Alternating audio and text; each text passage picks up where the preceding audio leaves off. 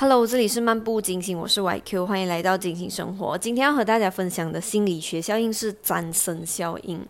詹森是一个人哦，他是一个运动员。他平时训练的时候呢，他的表现是非常好的，然后他非常有实力。但是很奇怪的是，只要一踏上赛场，他就会失水准。可能是因为心理压力啊的关系，所以只要是赛场上，他都没有办法呈现他平时训练的那一个表现。所以心理学家呢，把这一个心理学效应称为“三神效应”，意思就是说，因为可能一些得失心啊、缺乏自信心，导致失败，导致没有正常发挥。打个比方，我觉得大家应该都非常有感，就是在考试吧，就不管是什么样的考试，只要就是测试的时候，有时候我们会觉得有点紧张，然后因为你觉得这个测试对你很重要，像有时候考试考那一种大考，有些人就会肚子痛，考了一半就会整个身体不舒服，可能就太紧张了，太想要做得好了，所以它会有一个反效果。你非常非常非常想成功的时候，你就会非常。非常害怕失败，那种患得患失的心情，其实是造成你会压力太大，然后你会过度的紧张，但过度的紧张就会导致你的大脑皮质兴奋了，然后又要压抑它，造成这一个过程是非常不平衡的。当你的神经系统很混乱的时候，你就会有失误。像我也很喜欢看那个奥运会的羽球赛，我觉得马来西亚人应该。大家都很爱看羽球赛吧，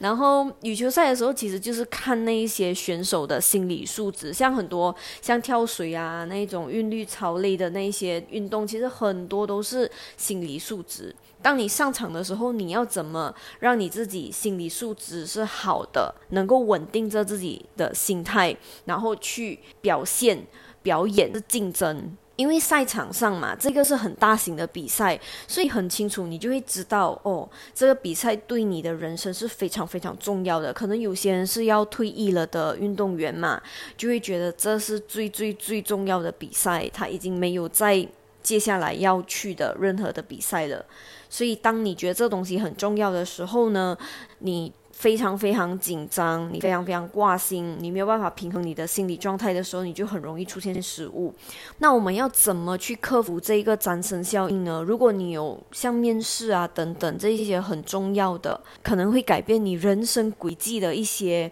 赛场啊机会啊，你我们要怎么去面对呢？其实就是你要做的是用正面的词语去 comfort 你自己，安慰你自己，而不是用负面的词语，就像是说你不要紧张，你不要紧张，不要不要这。这个东西就是一个负面的，你越是叫他不要，他越是紧张啊！你不要看那个红色的东西，你不要看那个红色的东西，你不要想起那个红色的东西，你会骗到那个大脑，让那个大脑一直去想那个红色的东西。所以你该说的其实是正面的词语，就是你一定可以，加油，你可以的，看好那个红色的，看准那个红色的这一种正面的词语，它能够去。给你的大脑一个 hints，一个 tips，就是让你大脑就能够去集中。好，我之前就是在看这一些比赛的时候哦，我很常就是会看，就是那些教练啊，偷偷听那些教练会讲什么。然后我记得有几场比赛的时候，我听教练跟选手说话的时候，教练都是鼓励选手。我听到有一个就是他告诉选手，就你的失误没有关系，这些都是没有错的，